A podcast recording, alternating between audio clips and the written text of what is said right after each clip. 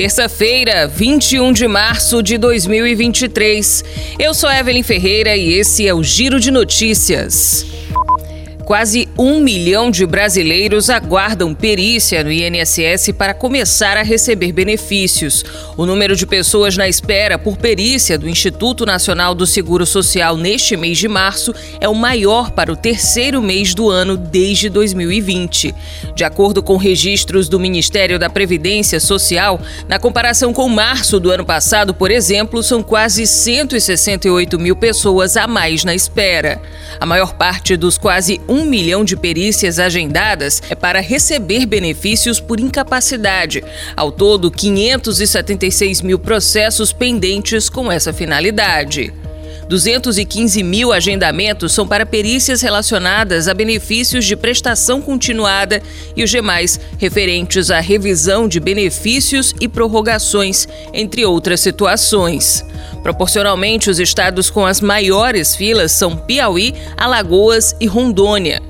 Sergipe, Mato Grosso, Ceará, Tocantins, Distrito Federal, Maranhão e Bahia são estados que também têm índice acima da média nacional, que hoje é de 566 pessoas esperando por perícia a cada 100 mil habitantes. Com prioridade na contratação de médicos brasileiros, o Ministério da Saúde relançou nesta segunda-feira o programa Mais Médicos pelo Brasil. Foram 15 mil novas vagas para atuação em regiões de extrema pobreza e onde a oferta de serviços de saúde é baixa. E os médicos formados pelo FIES terão incentivos. Para esses médicos formados pelo FIES, o bônus pode chegar a 80% do total das bolsas de todo o período, em caso caso de atuação por pelo menos um ano em cidades com muita necessidade. Os contratos serão de quatro anos e a mensalidade da bolsa vai ser de quase 13 mil reais por mês, independente da região. Na atenção primária, as unidades básicas de saúde, 96 milhões de brasileiros terão acesso aos serviços por meio do SUS. Esse atendimento inicial é justamente para prevenir doenças e reduzir a situação de gravidade dos pacientes.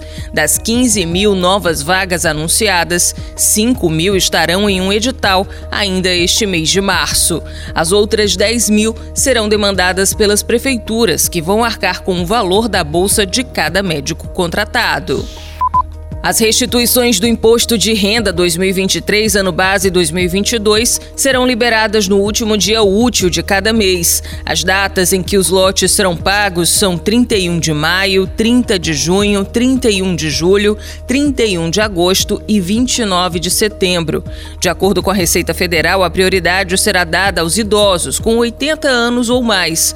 Em segundo lugar na lista estão os contribuintes que possuem deficiência ou moléstia grave grave ou que tem 60 anos de idade ou mais. Brasileiros que têm o magistério como maior fonte de renda são o terceiro grupo a receber primeiro a restituição do imposto de renda.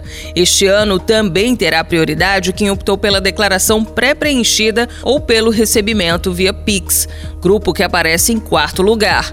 O quinto grupo é formado pelos demais contribuintes, sendo que quanto mais cedo a pessoa enviar a declaração, mais rápido ela terá acesso à restituição.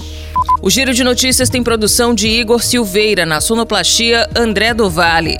Essas e outras notícias você confere no gcmais.com.br.